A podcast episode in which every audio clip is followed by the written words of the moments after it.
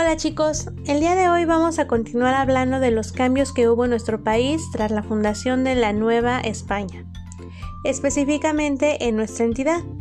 Hoy hablaremos de las actividades económicas que surgieron tras la llegada de los españoles. Las principales actividades económicas de los habitantes de los valles de Toluca y México durante el virreinato fueron la agricultura, la ganadería y el comercio. Antes de la llegada de los españoles, los principales animales que criaban los indígenas eran el guajolote y el perro pelón o xoloscuintle. Los europeos trajeron animales que no había en Mesoamérica, como caballos, mulas, vacas, chivos, ovejas y cerdos. Los macehuales o campesinos sembraban maíz, frijol, chile, chía y calabaza. Durante el virreinato, los indígenas aprendieron a usar los animales de tiro traídos por los españoles, como el buey y la mula. A la coa mesoamericana se le añadió una punta de metal. Estos cambios aumentaron la producción de maíz y de trigo, grano que trajeron los españoles. Los alimentos europeos y americanos se fusionaron y surgieron platillos nuevos como los tacos de chorizo, la barbacoa, los tamales de maíz con carne de res o de puerco o el mole con chiles mesoamericanos y nueces europeas. Los españoles solicitaron terrenos al rey para sembrar, criar ganado y establecerse. Esos lugares crecieron sobre las tierras de los pueblos, ya sea compradas o invadidas. Así nacieron los ranchos y haciendas que sostuvieron la economía de nuestra entidad en el virreinato. En nuestro estado existieron más de 250 haciendas. Las más grandes al norte de Zumpango y Jaltocac fueron de los jesuitas. En las haciendas la agricultura se realizaba para el comercio, a diferencia de los pueblos que sembraban para comer y pagar sus tributos. Los ganaderos españoles introdujeron la quema de pastos para estimular su crecimiento y asegurar el alimento de los animales. Pero con el pastoreo y la quema, los cerros perdieron su vegetación y la tierra se volvió infértil, o sea que ya no servía para la siembra.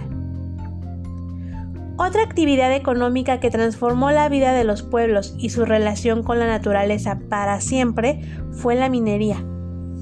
Hacia el año de 1530 se descubrieron las minas de Sultepec y para 1555 las de Temascaltepec, y fueron las primeras minas de las que se extrajo plata para enviarla a España.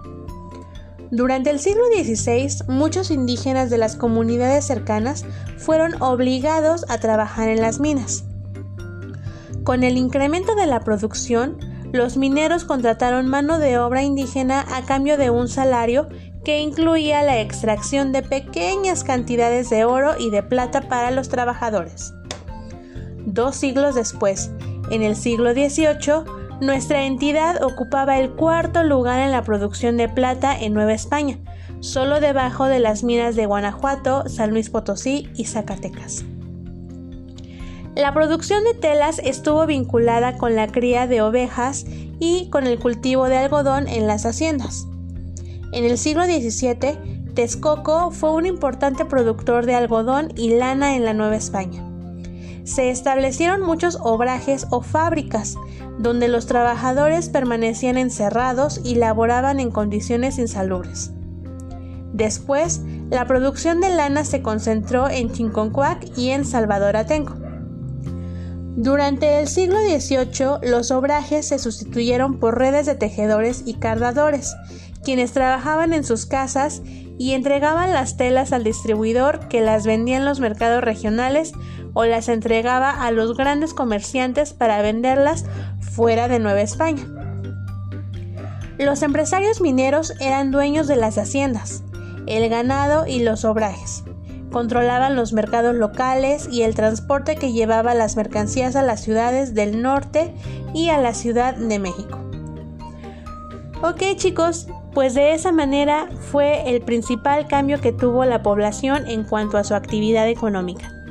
Como se dan cuenta, ya las actividades no eran únicamente para satisfacer sus necesidades, sino que ahora trabajaban básicamente para pagar a la Nueva España. Muy bien, mis niños, escuchen este podcast las veces que sean necesarias para tener perfectamente preparada nuestra clase de mañana. Nos vemos pronto, los quiero mucho y les mando un gran abrazo. Bye.